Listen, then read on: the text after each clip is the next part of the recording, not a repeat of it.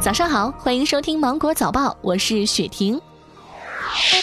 最近，浙江、河北、江西等多省出台措施，鼓励推行每周二点五天的假期。江苏南京、甘肃陇南等多地也陆续发文鼓励二点五天的假期行列。为了更好的刺激消费，有的省份还同时安排了消费券或周五下午景区门票半价等配套政策。你现在每周有多少时间是休息的状态呢？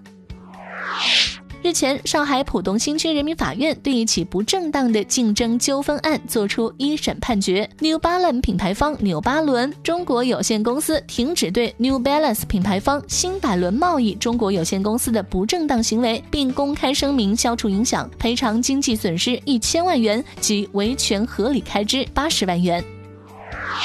近日，湖北襄阳一年轻男子酒后驾车被交警查处，吓得当场晕倒在地。经检测，男子体内的酒精含量达到了每一百毫升三十七毫克，属于饮酒后驾驶机动车。事后，民警得知男子啊原持有 C 一的驾驶证，他的理想是当一名公交驾驶人，为圆梦还曾增驾且去考取了 A 三驾驶证。谁想到因为酒驾，自己还在实习期内的 A 三驾驶证将被注销，想着自己美好的憧憬破灭，于是他晕倒在地。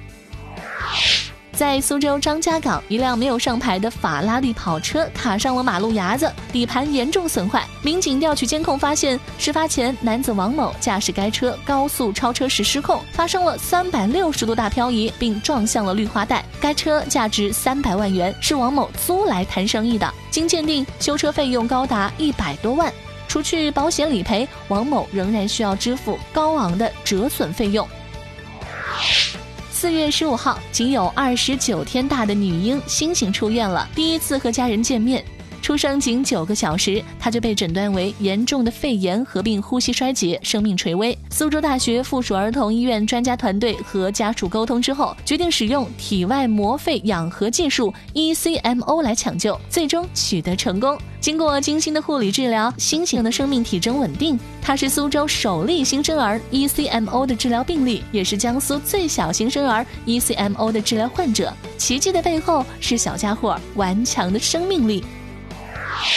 近日，北京大学学生给校园流浪猫制定的一款小程序火了。在这款小程序上，每只猫都有姓名，还被用毕业、休学来实时记录当前状态，甚至还有专属的友情关系和叫声档案，十分有爱。北大猫协负责人表示，小程序的初心就是为了归纳流浪猫的基本信息，除了日常照料，猫协还会用绝育和送养的方式控制流浪动物的数量，促进校园动物和学生的和谐共处。